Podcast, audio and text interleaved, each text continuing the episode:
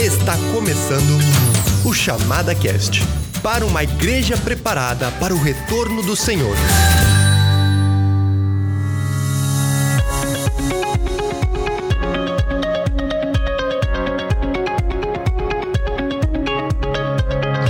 Tá, muito bem. Estamos aqui mais uma vez no estúdio da Chamada Meia-Noite e eu tô cercado aqui por homens estudiosos que são referência.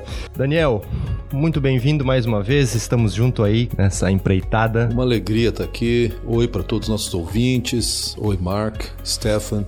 Gostoso de poder participar de uma coisa que eu creio que é muito relevante para a igreja. Com certeza. O Daniel já já citou o nosso convidado especial de hoje, Dr. Mark Ellis. Muito bem-vindo, doutor. É um prazer, uma honra para sentar na mesa com vocês e conversar. Vamos ver o seguinte, te apresenta para nós um pouco da tua caminhada, o que que o senhor faz hoje, o que que Deus tem posto na sua mão ah, eu era missionário Conjunto de Richmond, 21 anos aqui no Brasil. Eu cheguei no dia 21 de janeiro de 1995. Eu fui recrutado pelos batistas. Eu não fui criado batista. Eu cresci no Senhor na igreja beriana, fundamentalista dos Estados Unidos, que me deu uma grande apreciação pela obra de Deus, pela palavra de Deus, a santidade, as disciplinas. Uhum. Mas, como muita igreja fundamentalista, não, não enfatizou muito o poder do Espírito Santo e a necessidade de confiar na graça do Senhor para viver a vida cristã. Mas eu fui recrutado pelos batistas para ajudar eles com seus seminários. Muitos sabem que a Missão Batista trouxe vários missionários inadequados ao Brasil na década de 60, 70, 80, pessoas que seguindo a teologia de Barth, de Bultmann, de Tillich, e uma vez que os conservadores renovaram o compromisso da Convenção Batista nos Estados Unidos com a palavra de Deus, eles estavam procurando pessoas comprometidas com a palavra para servir como missionários aqui no Brasil. Então eu vim, eu já servi em vários seminários, fomos aposentados pela missão, uh, o dinheiro acabou, eles ofereceram aposentadoria antecipada hum. e mais que mil missionários foram aposentados, inclusive Nossa. eu e Diane. Era necessário levantar nosso sustento, voltar ao Brasil como missionários autônomos. E Deus abriu a porta, levantamos nosso sustento em três meses. Uau. Nossa. E estamos aqui no Brasil Ainda, eu estou associado com a Convenção Batista uhum. do Brasil, amigo de muitos missionários e muitos pastores na convenção, mas hoje eu tenho liberdade, né? Eu não teria sido permitido conversar com vocês desse jeito no passado, mas hoje eu tenho liberdade de para ir para onde Deus quiser. Eu sou grato pelo privilégio de estar com vocês aqui. Que bom, né? Deus faz Muito as coisas bom. boas e nos permitiu então ter esse bate-papo. Graças a Deus. Graças a Deus. Que bacana, que bacana. Fique ligado agora nos recados da chamada.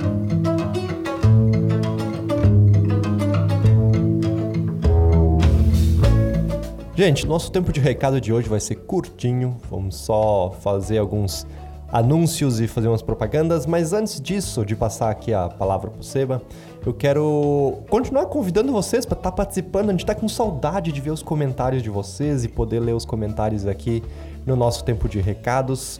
E eu quero fazer um convite especial, né? Que vocês possam sugerir temas para nós. Quais temas que te interessam? Quais temas que você está curioso para saber um pouquinho mais? O que, que vocês têm estudado? Então aproveita nossos canais aí, seja no próprio site, né? A área de comentários ali do Facebook, ou o nosso e-mail chamadacast@chamada.com.br para nos dar essas sugestões, beleza? Então contamos com a tua participação nesse sentido.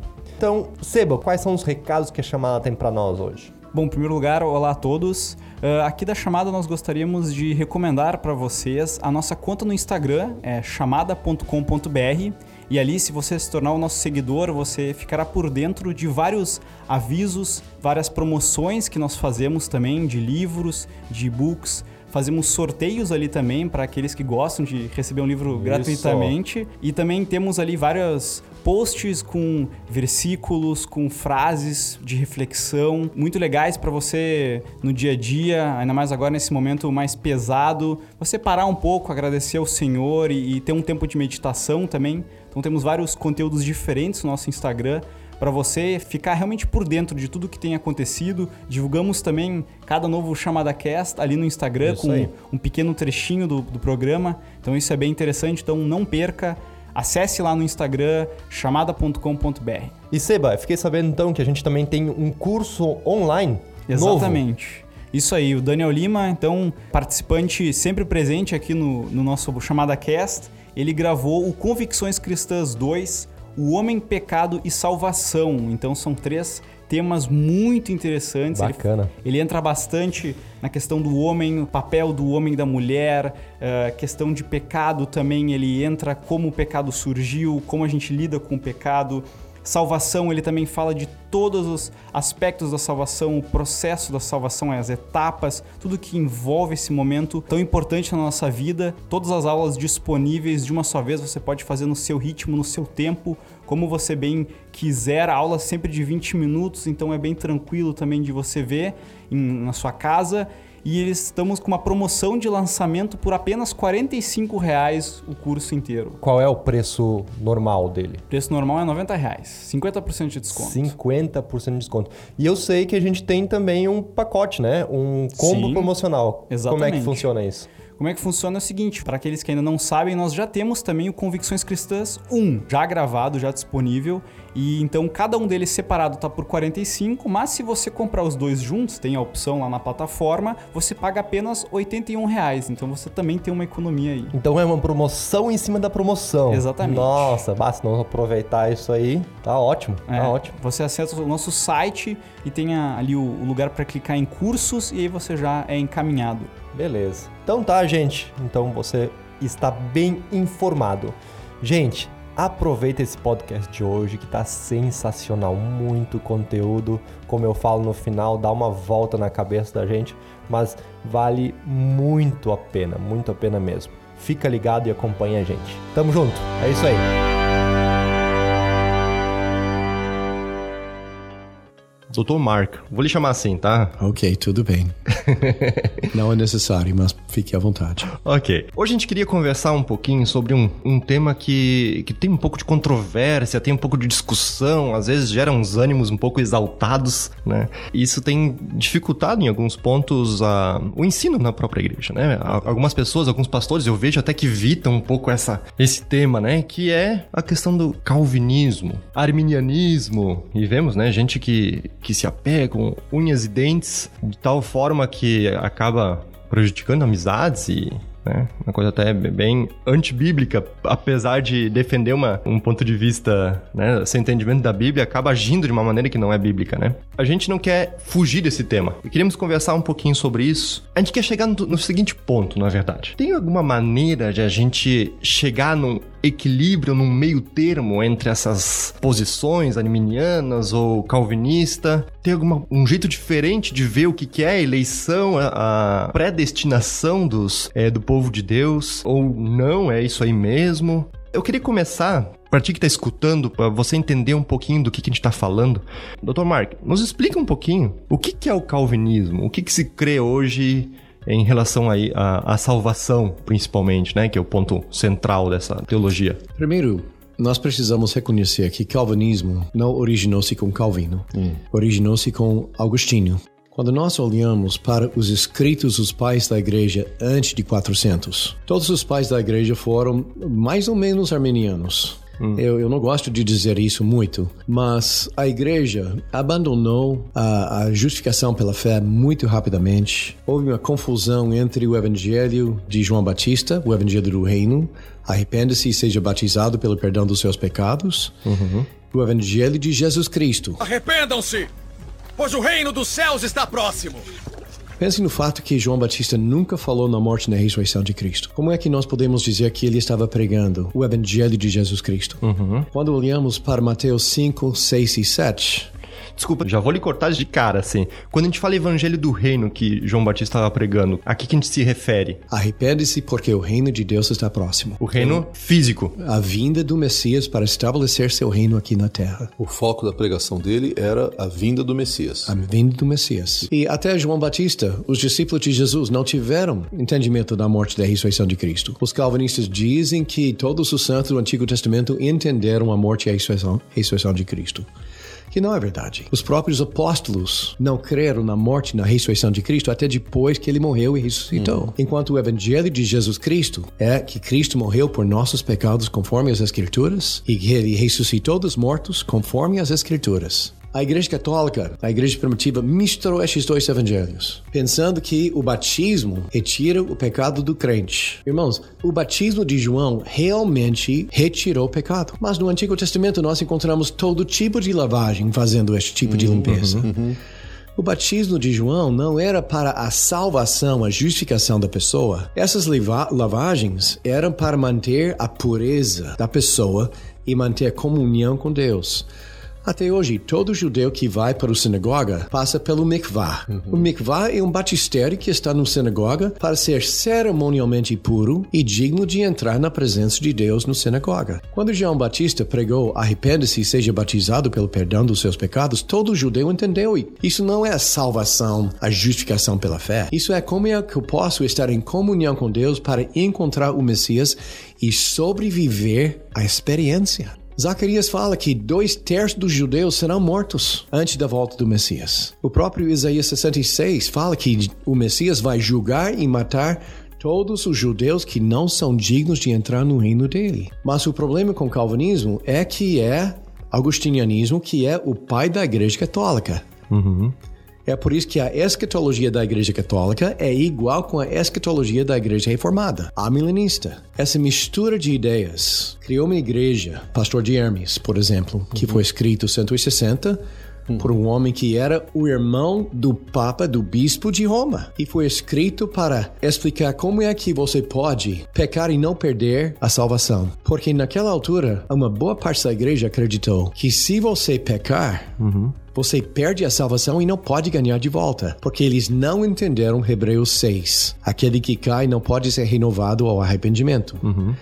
Hermes foi escrito para dizer: não, você pode pecar uma vez após o batismo. E a questão era após o batismo. Após o batismo. Inclusive, parece que foi, posso estar enganado, mas o imperador Constantino que só se batizou no final da vida, Exatamente. porque ele tinha medo de perder a chance. A igreja primitiva não acreditou no batismo infantil. As pessoas estavam adiando o seu batismo até o leito da morte. Desculpe minha ignorância, a extrema unção é basicamente isso. Então, um, um batismo assim, ó, puf, a véspera da morte, assim, pra. A única criança que foi batizada pela igreja era uma criança que estava morrendo e rapidamente os pais levaram seu filho para ser batizado para lavar os pecados dele. Então havia um ritualismo nessa, nessa crença. Quando nós olhamos para a teologia da igreja primitiva, nós encontramos muita confusão. Mas nós podemos ler o que os pais da igreja antes de Agostinho escreveram. Eles rejeitaram a ideia de predestinação por inteiro. Isso era maniqueísmo, isso era gnosticismo, isso não era cristianismo. Eles afirmaram fortemente o livre arbítrio das pessoas e que a pessoa tem opção de aceitar ou rejeitar o evangelho. Agostinho, ele era professor de maniqueísmo. Pode nos explicar um pouquinho o que, que significa o maniqueísmo? Maniqueísmo foi uma religião que foi criada por um homem que vivia entre os cristãos e os judeus em Irã. Ele aceitou a ideia da luz e escuridão, o poder bom, benéfico, o poder malvado, mas ele também aceitou a ideia de predestinação, Uhum. que tudo foi predestinado dentro da vida de, de uma pessoa. Agostinho seguia essa filosofia por 12 anos antes que ele foi salvo. Algumas pessoas acham que Mônica e também a concubina de Agostinho seguiram essa religião por uma porção das suas vidas. Também ele era um seguidor de estoicismo. Estoicismo ensina a predestinação absoluta de todas as coisas. Ele foi salvo e no início do seu ministério, ele escreveu várias coisas onde ele reflete muito mais a teologia dos pais da igreja antes dele. Mas quando ele entrou nos debates com donatistas e pela, os pelagianos, ele voltou para sua filosofia antiga, fazendo um sincretismo entre cristianismo e essas outras religiões que nunca existia dentro da igreja antes aquele dele. ponto. É por isso que ele escreveu um livro, Retrações, quando ele estava retirando e negando o que ele tinha escrito antes, porque antes a fé de Agostinho era muito mais como nós. Arrependam-se, pois o reino dos céus está próximo. Agora vamos, vamos avançar então para o calvinismo em si. Essa é a base, talvez muito pouco conhecida, do calvinismo. Mas quando, quando nós falamos de calvinismo, especialmente calvinismo versus arminianismo, parece que são as duas únicas opções. Você escolhe um ou escolhe é. outro. Conheço um pastor querido que disse: você não pode ser meio termo. Ou você é um ou você é outro. Na lógica, é nós chamamos isso? isso a falácia do meio excluído. Hum. Você é ou é branco ou você é preto. E qualquer pessoa que estuda lógica sabe que isso é uma falácia. Hum, hum. É, isso é como dizer: qual é seu sorvete predileto? Baunilha ou chocolate? Ah, cereja. Não. Não, não tem opção. não é para eles definir o que pode existir. Eles não podem criar sua existência, a realidade, o real, em cima dos seus desejos. De fato, eu sou seguidor, eu não sou nem calvinista nem arminiano. Ótimo. Os arminianos me, me, acham, me acham calvinista. calvinista. E os calvinistas declaram que eu sou pelagiano.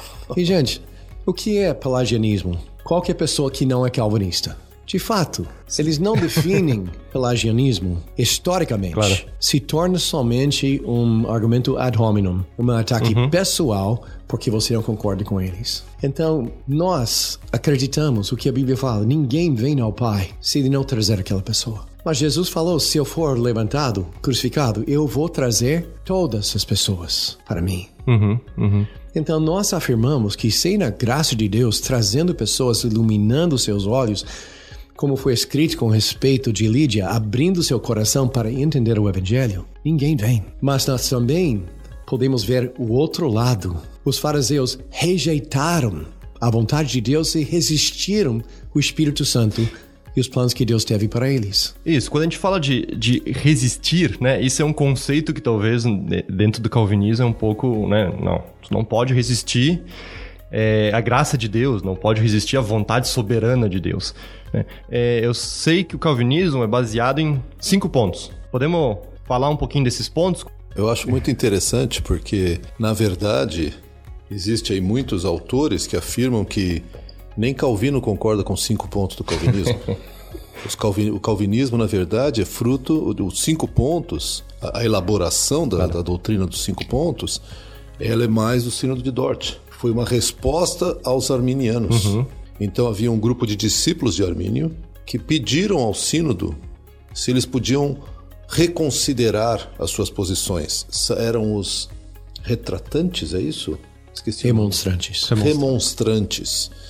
E ao pedirem, eles colocaram cinco afirmações. E aí o sínodo então respondeu com os cinco pontos do calvinismo, que é curioso porque a polêmica, a polarização surgiu, tornou-se mais aguda ali. Obviamente havia essas uhum, divergências, uhum, uhum. mas ali ela sintetizou, então chegamos hoje a essa posição de ou um ou outro. É, o próprio Lutero. A ideia dele é de predestinação, era predestinação singular. Deus predestina alguém para a salvação, mas não para a condenação.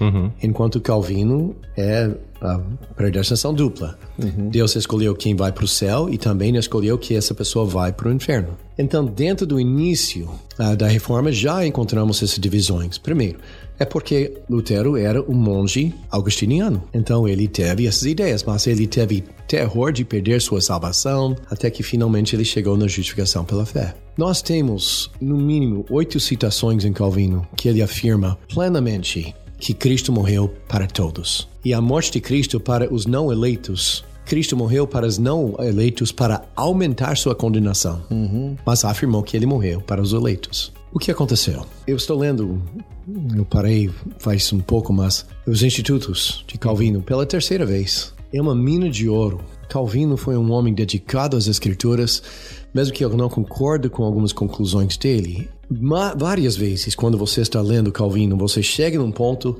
ele faz um parágrafo assim. Muitos estão levantando essa pergunta sobre o que ele dá a ideia, mas porque as escrituras não falam sobre este assunto, eu não vou falar. Ponto. O problema é o sucessor de Calvino, Theodor Beza, Beza aceitou a teologia, a, a filosofia, que era mistura da filosofia de Platão com a forma de argumentação de Aristóteles. Isso se chama de neo-aristotelianism. Como é que seria uma tradução aí? É um pensamento neo-aristotélico, né? É. A ideia é, usando a lógica, nós podemos extrapolar O que a palavra nos diz? o que é verdade através do que nós sabemos. Existe um outro elemento interessante aqui, é que nós temos que lembrar que isso está acontecendo num contexto maior de iluminismo e do que nós conhecemos hoje como pensamento enciclopédico. Ou seja, que é possível você escrever uma obra que, que defina toda a realidade. Hoje ninguém acredita nisso, mas naquela época eu vou escrever um livro sobre o quê? Sobre a realidade, sobre tudo. Aí vem a ideia do- da enciclopédia. Então, esse pensamento, que é muito mais de Beza do que de Calvino, é eu vou então fechar todos os espaços de mistério que existem na teologia. Na hora que eu falo que eu vou fechar além da Bíblia, aí eu começo a fechar alguns pontos, eu preciso entortar algumas coisas. Então, o Beza, ele usou essa filosofia, convidou filósofos reformados de Itália, como Vermigli, para a escola em Genebra, onde eles começaram a construir o que nós chamamos de hipercalvinismo, porque foi além de Calvino, preenchendo o que a Bíblia não fala em cima do racionalismo. Com minha razão, eu posso deduzir o real. Então, hoje, o que, que a gente define como calvinismo seria mais um hipercalvinismo. Então, não necessariamente são os pontos que calvinismo defendeu. Mas devemos ter muito cuidado, porque Calvino foi muito firme na predestinação. A eleição incondicional, na depravação total. Eh, Não vamos diluir o fato Ok. que Calvino foi um augustiniano feroz. Agora, a redenção limitada é o quinto ponto que foi adicionado pelo Sínodo de Dort. E nós chamamos de isso de calvinismo forte, ou realmente a teologia clássica dos reformados. Então você tem a teologia de Calvino de quatro pontos, de Dort de, quatro, de cinco pontos. Guardamos a palavra hipercalvinismo para os calvinistas de seis pontos, Opa, como é que é isso? como John Gill. Você não pode oferecer o evangelho promiscuamente para todos. Olha só. Você pode oferecer somente falar o que é o evangelho, mas você tem que deixar para Deus dizer ao coração da pessoa se Cristo morreu ou não morreu para aquela pessoa. E nós temos este tipo de calvinistas hoje em dia. Hoje nós temos um calvinismo, um determinismo muito mais forte ainda, que são os Piper calvinistas, os Piper calvinistas. Piper calvinistas. O Piper se fala, eu sou calvinista de sete pontos. Isso significa que ele não é calvinista porque ele tem mais três pontos do que Calvino. E o problema que eu vejo entre meus irmãos reformados é que eles estão numa competição para ver quem pode ser o mais radical e extremo que for possível. É, tem duas, duas coisas que são interessantes. Primeiro, isso pode acontecer em qualquer caso. Mencionaste, por exemplo, os fundamentalistas. Em, em qualquer escola teológica, começa a surgir uma, um orgulho, uma arrogância em que eu quero ser mais puro do que você. Então eu sou mais radical com detalhes, nuances da teologia que são no mínimo discutíveis, para não dizer completamente extra-bíblicos, né? Eu lembro de um professor meu que trabalhou com a Associação Billy Graham e foi fazer o doutorado na Escócia, em Edinburgh. E ele, numa certa pregação, tinha estava pregando um dos professores dele, e ele disse que a mensagem estava assim muito poderosa, uma explicação muito clara do, do evangelho. E chegando no final da mensagem, ele, com a tradição dele de evangelista de Billy Graham, falou: Puxa, agora é hora de começar uma música suave no fundo, e aí você faz o, o apelo. Assim, ele, ele falou: é, é isso que vai acontecer. Mas ele diz que no ponto máximo da mensagem, o professor fechou a Bíblia e diz: Deus abençoe seu povo. E ele ficou indignado com isso e chegou a conversar com ele. E era exatamente essa posição. Ele falou: Mas professor, por que, que o senhor não fez um apelo? Ainda que não chamasse à frente, mas pelo menos dizendo: Hoje é dia de salvação. E esse professor respondeu exatamente isso. Eu não sei se Cristo morreu por essas pessoas. Eu não posso. é, seria desonesto eu, eu fazer um convite, o qual eu não sei se eu estou autorizado por Deus a fazer. Então, não é uma coisa assim que não existe. Eu, eu, eu só quero registrar que esse meu professor viu isso na prática. Ah, o evangelho é apresentado, claro, Deus pode tocar o coração, mesmo sem haver um convite, mas não há um estímulo para dizer hoje é um dia de decisão. Então, essa, essa talvez seja o caso do hipercalvinismo, né? E o problema é que ideias sempre têm consequências. Hum, interessante isso. Eu era pastor calvinista de quatro pontos, pastoreando uma igreja batista reformada de cinco pontos. E como em toda a história de calvinismo, inclusive hoje, essas pessoas não têm a certeza da salvação. Nós conhecemos um pastor presbiteriano lá em Roraima e um amigo meu perguntou a ele: Como é que você pode saber que você é salvo? E ele respondeu: Somente no leito da morte. Se você perseverar até o fim, isso é a prova que você foi salvo. Então eu tive pessoas na igreja em crise sobre a salvação. Eu falei: Mas você não crê que Jesus Cristo morreu para os seus pecados? A resposta era: Não. Eu sei que Cristo morreu para salvar os eleitos. Eu não tenho certeza que eu sou, eu sou um eleito. Um dos eleitos. Por quê? Porque não morreu. Gresham Machen escreveu aquele livro Cristianismo e Liberalismo. Hum. Um grande defensor da fé que resgatou a igreja presbiteriana, uhum. fundou, fundou Westminster Seminary nos Estados Unidos. Uma amiga minha, uma senhora de idade que já morreu, mas eu conheci ela na década de 80, ela presenciou a morte de Gresham Machen. E pouco antes que ele morreu, ele falou: Graças a Deus, eu tenho certeza que eu sou salvo, porque estou morrendo na fé. J. Gresham Machen, grande herói da fé, não teve a certeza da salvação. Os eleitos serão salvos se perseverar até o fim. É só isso que você pode saber que uhum. você é eleito. É muito triste.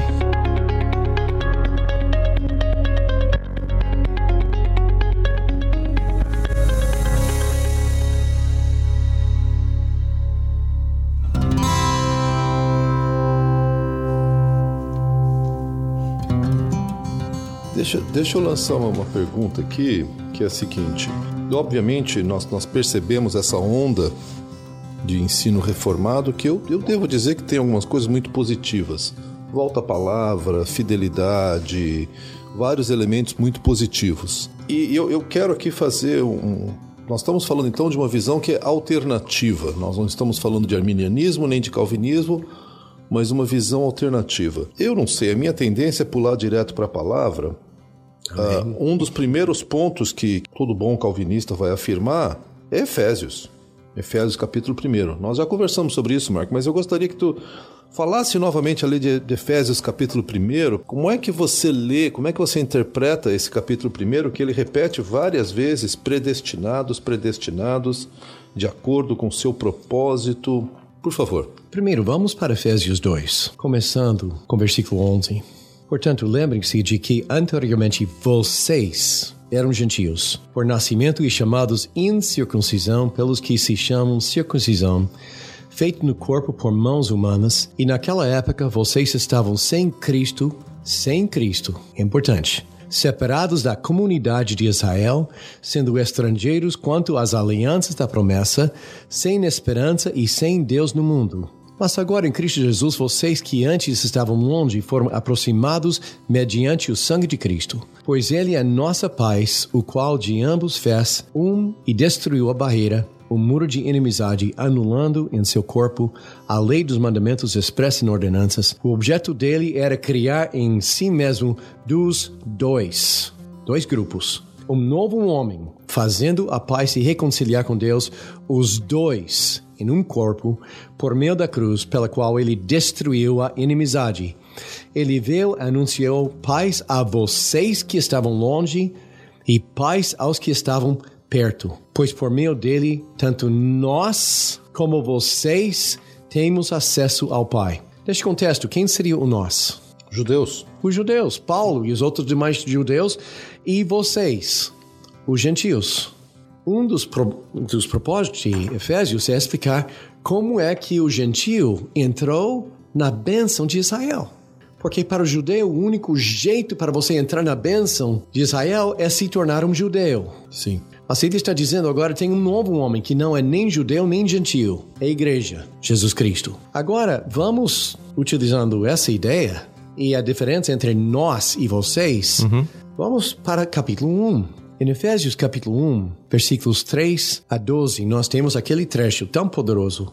Bendito seja o Deus e Pai de nosso Senhor Jesus Cristo, que nos abençoou com todas as bênçãos espirituais nas regiões celestiais em Cristo. Mesma linguagem de capítulo 2. Nós fomos abençoados, mas onde está o lugar de bênção? Em Cristo. Versículo 4: Porque Deus nos escolheu nele antes da criação do mundo para sermos santos e irrepreensíveis em Sua presença, em amor, nos predestinou para sermos adotados como filhos, por meio de Jesus Cristo, conforme o bom propósito da Sua vontade, para o louvor da Sua gloriosa graça, a qual nos deu gratuitamente no amado. Agora eu quero pular para o versículo 12. É muito proveitoso para ler tudo, mas eu não quero tomar Sim.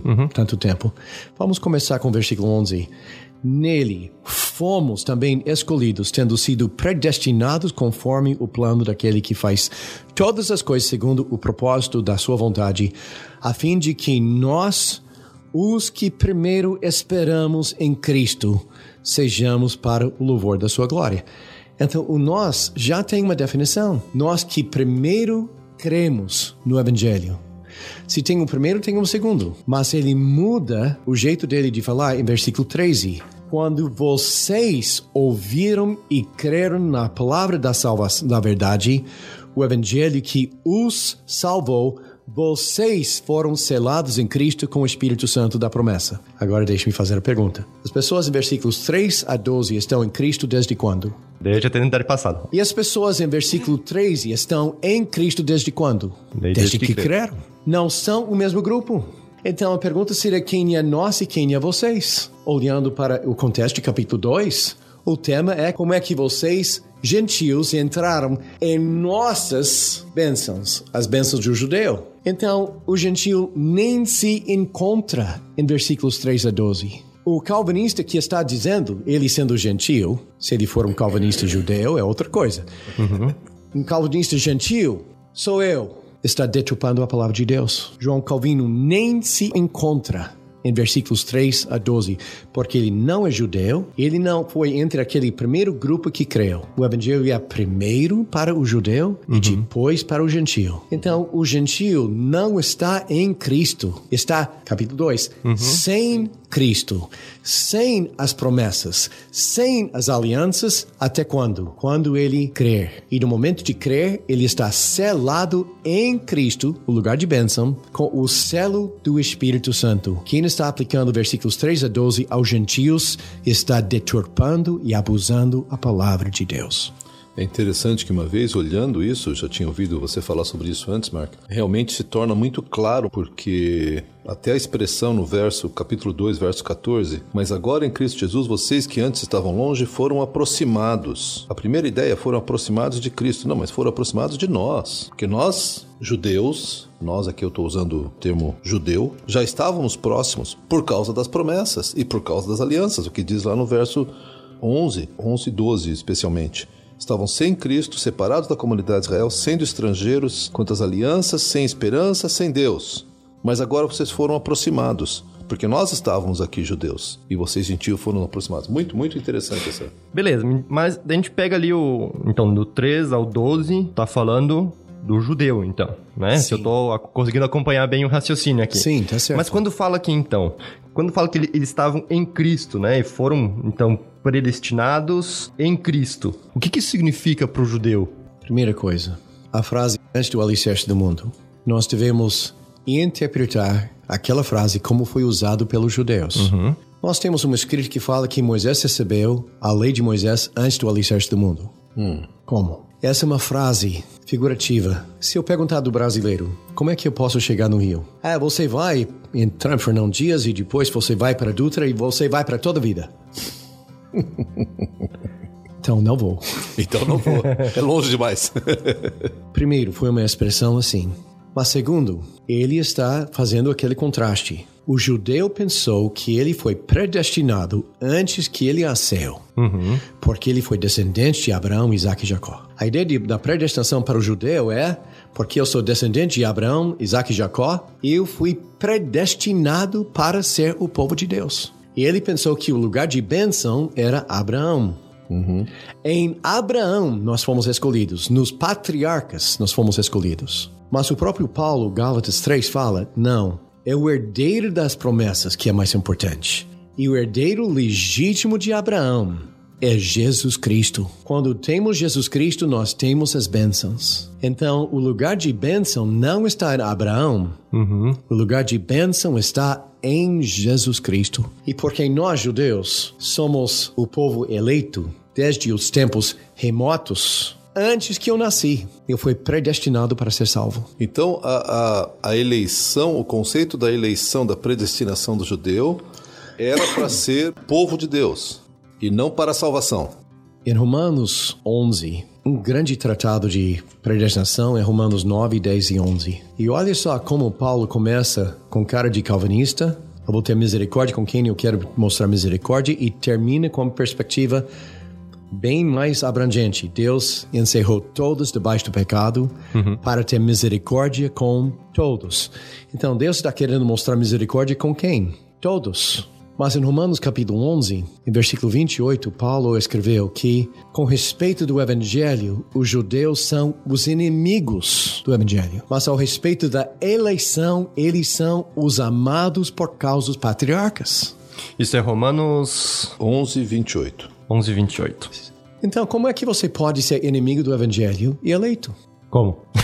Eleito não significa salvo. Eleito significa o povo que pertence a Deus. Onde nós encontramos a ideia de eleição pela primeira vez nas Escrituras. Deuteronômio 4, 6 e 7. Hoje eu estou escolhendo vocês, Moisés falando com todo o povo de Israel. Os calvinistas perguntam de mim se eu acredito na eleição corporal ou individual. Os dois. Toda Israel eleita. Cada um individualmente.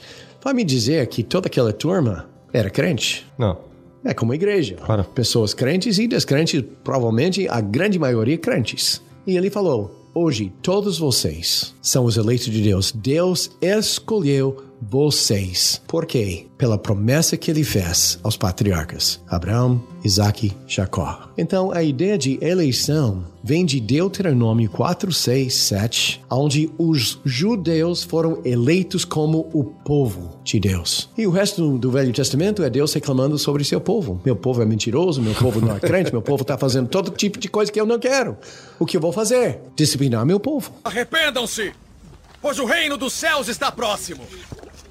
A gente pode, talvez seja um outro, uma outra direção aqui, Marco, mas a gente pode afirmar então que o calvinista é necessariamente um aliancista, não um dispensacionalista, na sua interpretação, porque eu conheço irmãos que se dizem reformados, mas têm uma abordagem dispensacionalista, uma hermenêutica dispensacionalista, aí eu fico confuso. São cada dia menos. Tá bem. Mas o fundador de Dallas Seminary, Louis Perry Schaeffer, era pregador, presbiteriano e dispensacionalista. E o que aconteceu? O Session de Dallas expulsou todas as, as pessoas como Schaeffer, da igreja presbiteriana, dizendo que dispensacionalismo é, na sua essência, incompatível com a fé reformada. Puxa vida, isso é forte. Isso é como um elefante amarelo, cor-de-rosa. Não faz sentido. Não faz sentido. Bom, no, no que você estava falando, então?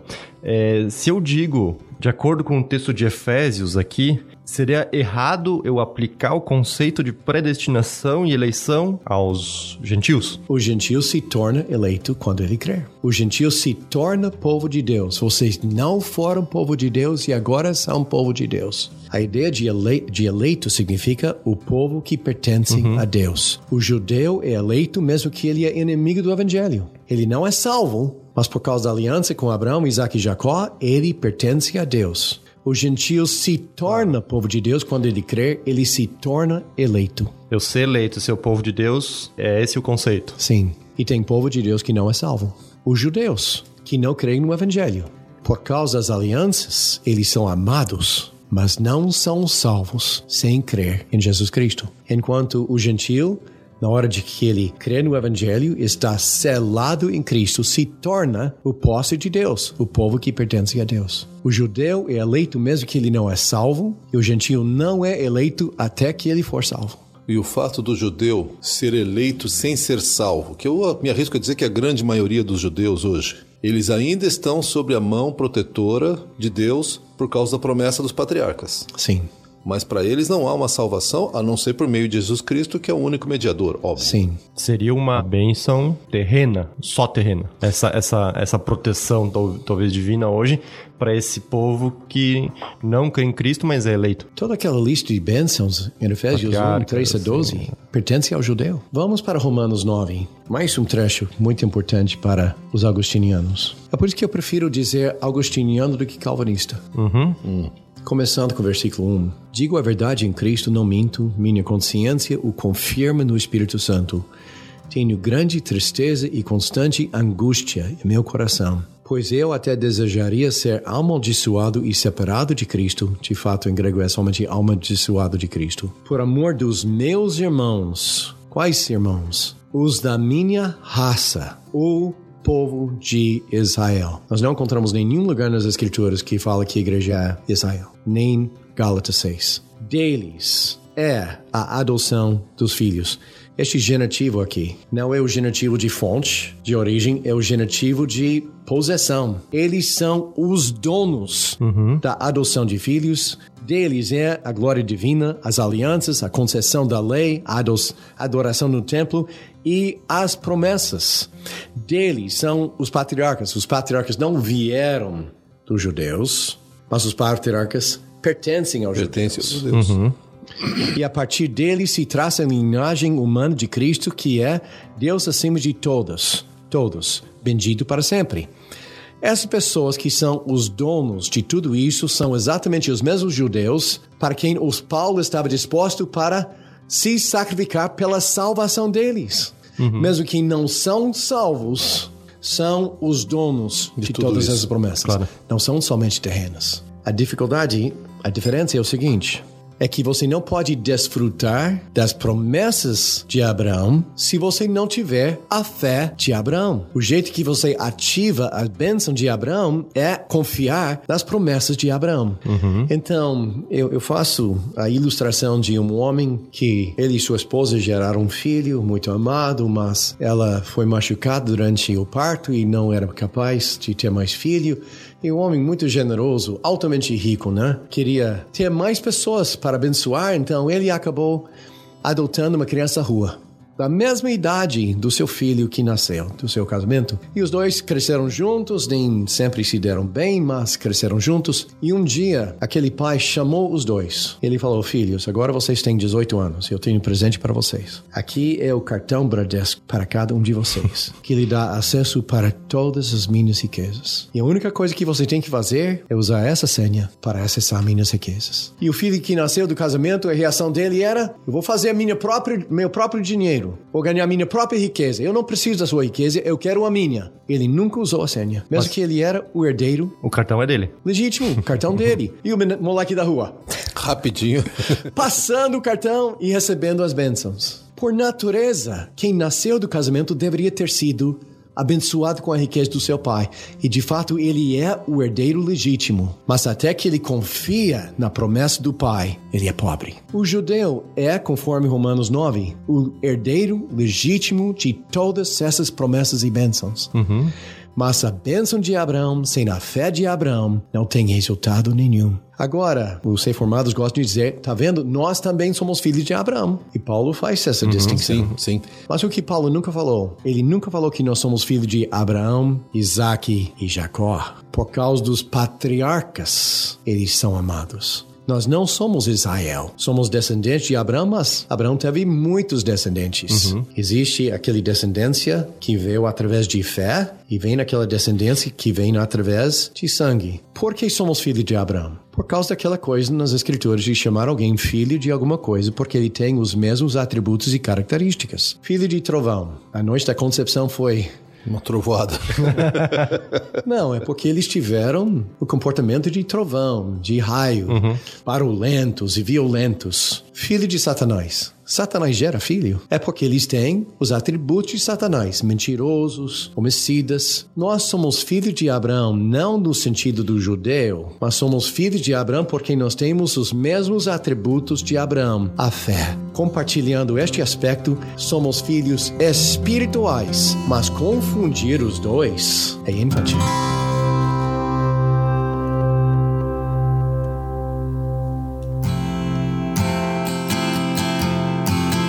Mike, a gente começou esse, essa conversa falando sobre o batismo de João e o batismo de Jesus. Sim. Qual é a relevância por nós como cristãos hoje? Então, o batismo de João ainda é válido? É, temos que pensar nisso ainda? Ou, ou só o evangelho que Jesus pregou? Primeiro, nós devemos entender o valor de batismo entre os judeus da época de Jesus Cristo. Todos os mestres estavam batizando pessoas. O batismo identificou alguém com aquele mestre. Então, quem passou pelo batismo de João estava se identificando com João e a mensagem que ele pregou. João Batista nunca pregou a morte e a ressurreição de Cristo por tudo que nós sabemos. Arrependam-se, pois o reino dos céus está próximo. Mas Paulo, em 1 Coríntios 15, falou que a essência do Evangelho de Cristo é a morte e a ressurreição de Cristo. João Batista não pregou o Evangelho de Jesus Cristo. Ele pregou o Evangelho, as boas novas do reino. Quais são as boas novas do reino? Chegou o ponto quando o reino foi oferecido aos judeus. E quando ele falou o reino de Deus está próximo, o judeu pensou em todas aquelas promessas que os católicos e seguidores de Agostinho querem alegorizar, cancelando a palavra de Deus. Eles pensaram em todas aquelas promessas e eles souberam. Quando vier o Messias, o Messias vai retirar a vida de todo judeu que não é digno de entrar no reino dele. Então as pessoas vieram para serem batizados porque naquela época o batismo realmente retirou o pecado. O judeu, quando ele até hoje entra no sinagoga, ele passa por um batistério que ele chama o mikvah. Isso não é para ele se tornar judeu para ele se tornar crente. Isso traz a purificação cerimonial para que ele pudesse ter comunhão com Deus. As pessoas que vieram para serem batizados de João não é um batismo de conversão, era um batismo de eu estou me preparando, arrependendo dos meus pecados, para que eu pudesse ter condições para encontrar o Messias sem ser morto. Isaías 66. Olha Mateus 5, 6 e 7. Em capítulo 4 fala e Jesus Cristo foi pregando o evangelho do reino. Mateus 5, 6 e 7 é o conteúdo do evangelho. E Jesus falou: se a justiça de você não exceder a justiça dos fariseus e escribas, você não vai entrar no reino. E nós, pensando como protestantes gentios, ah, então isso é justificação pela fé. Não é. A justiça do escriba e fariseu era a justiça da lei. Vocês ouviram que foi dito não adulterarás. E depois ele nos deu a justiça do reino. Mas eu vos digo que quem olha com desejo já fez adultério no seu coração. A justiça excede a justiça da lei. Mas veja bem o que ele falou. Quem olha para uma mulher com desejo já fez adultério no seu coração. Então, se seu olho atrapalhar você, fazer o quê? Arranca. Para que você possa entrar no reino. Isso é salvação pela fé? Não. De jeito nenhum. Se sua mão direita ofender você, irmãos, isso é delicado. Mas o que você acha que ele estava fazendo com sua mão direita depois de olhar para a mulher? Corte a mão, porque é melhor entrar no reino com uma mão só do que ser lançado em Gehenna, não inferno, em Gehenna com ambas as mãos. Como é que nós podemos dizer que essa é a salvação pela fé? Vai me dizer que nenhum cristão nenhuma vez masturbou-se depois de ser salvo? Absurdo! Mas Jesus não estava dizendo para os judeus como chegar no céu. Jesus estava explicando para o judeu como sobreviver à volta do Messias, a vida do Messias, e entrar no milênio. É aquela coisa de Guiana. Essa linguagem vem de Isaías 66. E todo sábado as pessoas vão sair das portas da cidade para olhar aos cadáveres que foram lançados onde o verme não morre e a chama não apaga. Você acha que lá no céu, primeiro tem sábados, e segundo, vamos sair dos portões do, do céu para olhar para os cadáveres das pessoas que estão apodrecendo com vermes e fogo? Primeiro, quando nós estamos no céu, nem vai ter cadáveres, porque todo mundo vai ser ressurreto. Gehenna é o vale que fica ao leste de Jerusalém. Está lá até hoje. E os corpos dos criminosos foram lançados lá porque não foram dignos de serem sepultados. E Isaías está dizendo: o judeu que não merece entrar no meu reino vai ser morto e seu corpo jogado lá no vale de Gehenna. Mas nós temos uma perspectiva católica. Tudo na Bíblia é ou céu ou inferno. E consequentemente nós chegamos em trechos como Mateus 5, 6 e 7 e olha os comentários escritos pelos reformados tentando reconciliar, cortar a mão com a justificação pela fé. O Piper. Isso mostra que aquela pessoa nunca foi salva. Então, nenhum homem que, depois de aceitar Cristo e olhou para a mulher, de fato nunca foi salvo? Ah, não, ele, ele não faz isso habitualmente. Gente, eu não conheço nenhuma pessoa que não peca habitualmente. Todos os dias eu estou pedindo perdão dos, por meus pecados. Eles têm que fazer uma ginástica exegética para reconciliar, eh, reconciliar o evangelho do reino com o evangelho de Jesus Cristo. Toda aquela coisa de Jesus Cristo vem e nos leva para o céu. 1 Tessalonicenses 4 e 5. Paulo chamou isso de quê? Mistério. Por que mistério? Nenhum judeu teve ideia de ir para o céu. A ideia do judeu era desfrutar Da vida aqui. a renovação da vida aqui. Onde nós encontramos a ideia da igreja no céu? Quase o único lugar é Apocalipse 21. A igreja não teve essas ideias amilenistas que nós temos hoje em dia. Então, voltando para a pergunta inicial. O Evangelho do Reino são as boas novas que Jesus Cristo vai voltar para estabelecer seu reino. Isso vai acabar com o nosso sofrimento, isso vai acabar com o nosso pecado. É a coisa maravilhosa que vai acontecer. E nós devemos viver todos os dias como hoje fosse o dia da volta de Cristo, chamado de meia-noite. Exatamente. Por outro lado, o Evangelho de Jesus Cristo. Todos que creem nele recebem o perdão dos seus pecados. Ele morreu para pagar por nossos pecados e ele ressuscitou para nos dar uma nova vida. João Batista não pregou isso nenhuma vez na sua vida. Não podemos confundir os dois. Legal, deixa eu ver. Assim, ó, eu vou, eu vou tentar resumir. Se eu tiver errado, diz nada a ver do que tu falou, não entendeu nada, daí eu só corto no final.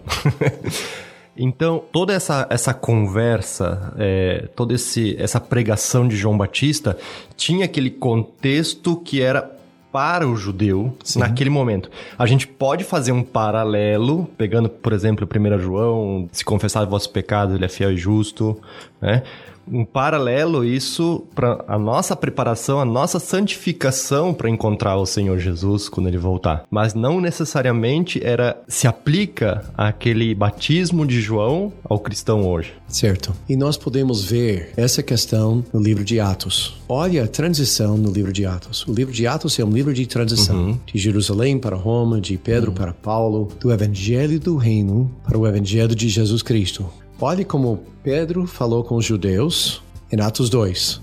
Arrependa-se e seja batizado pelo perdão dos seus pecados. Gente, isso é João. E vocês receberão o Espírito Santo depois de serem batizados. Olhe como Pedro pregou ao Cornélio. Nada de arrependimento. Eles não foram batizados para receber o Espírito Santo, receberam o Espírito Santo e foram batizados. E o apelo dele era o quê? Todos os profetas dão testemunho que quem crê nele recebe o perdão dos pecados. Uma mensagem totalmente diferente do que ele pregou em Atos 2. Existe uma transição no livro de Atos do Evangelho do Reino, inclusive Jesus Cristo, para o Evangelho de Jesus Cristo. Essas pessoas foram batizadas pelo perdão dos pecados. O gentio foi batizado porque ele creu no Evangelho. E nós exi- existe uma terceira história que mostra o fim do negócio. Aqui nós temos o Evangelho de João e o batismo de João. Capítulo 10, nós temos o Evangelho de Jesus Cristo e o batismo em nome de Jesus Cristo. E Atos 19, Paulo encontrou um grupo de discípulos. João. Capítulo anterior, Apolo, discípulo de João. Foram discípulos de João e Paulo queria saber onde vocês estão nessa transição. A pergunta diagnóstica era: você recebeu o Espírito Santo no momento de crer? Ou você ainda está lá atrás, na Atos 2, ou nas condições de João? E eu gosto de brincar por dizer: e nós temos a prova que os batistas existiram naquela época. Porque a resposta deles era: nem sabemos o que é o Espírito Santo. Isso mostrou para eles. Oba, estão em fase 1, não fase 2. As pessoas em Atos 2 nu- nu- não foram rebatizados. Pedro recebeu o batismo de João e não foi rebatizado. Mas quando Paulo encontrou aqueles judeus em Atos 19 e discerniu que eles estavam lá e não aqui, o que ele fez? Rebatizou. O batismo de João não teve mais valor. Agora é só o batismo em Cristo. A Igreja Católica ensina o quê? Que o batismo lava o pecado original. Então é qual batismo? É o batismo de João. E é por isso que nós rebatizamos católicos hoje, porque o batismo deles não é batismo cristão, mas o batismo de João Batista. O livro de Atos é um livro de transição. O batismo de João não tem mais valor para nós hoje. Mesmo assim, a mensagem Claro. está válida. Devemos viver todos os dias como hoje fosse o dia da volta do Senhor. Amém. Infelizmente temos que terminar. Vamos fazer uma pausa e depois vamos recomeçar daqui a algumas semanas, se Deus permitir. Depende de vocês. Eu estou à sua disposição. Mais uma vez, doutor Marco, muito obrigado. Para mim foi uma Uma aula. Bah, e que aula, e que aula. Valeu muito. Deu uma volta na minha cabeça aqui. Agora tem que digerir tudo isso. Eu imagino que para quem está escutando a gente também isso foi, foi de muito valor. Queremos ter a oportunidade então de, de continuar escutando em algum outro momento aí que a gente vai acabar definindo aí. Obrigado pelo convite. Foi um prazer. Daniel, vamos terminar com esse, esse momento com uma, com uma oração, colocando Sim. isso diante de Deus. Com E- certeza. Senhor, muito obrigado pelo, pela tua palavra, Pai. Muito obrigado por pessoas como, como Mark, que tem se debruçado e procurado entender esses textos. E o nosso propósito, Pai, não é criar divisão ou criar polaridade aqui, mas é realmente compreender a verdade do teu evangelho, a verdade que o Senhor mesmo apresenta. Muito obrigado, Pai, e que a tua palavra continue a, falar fundo aos nossos corações e gerar os frutos que o Senhor mesmo tem para nós. No nome de Jesus Cristo é que nós oramos por isso. Amém.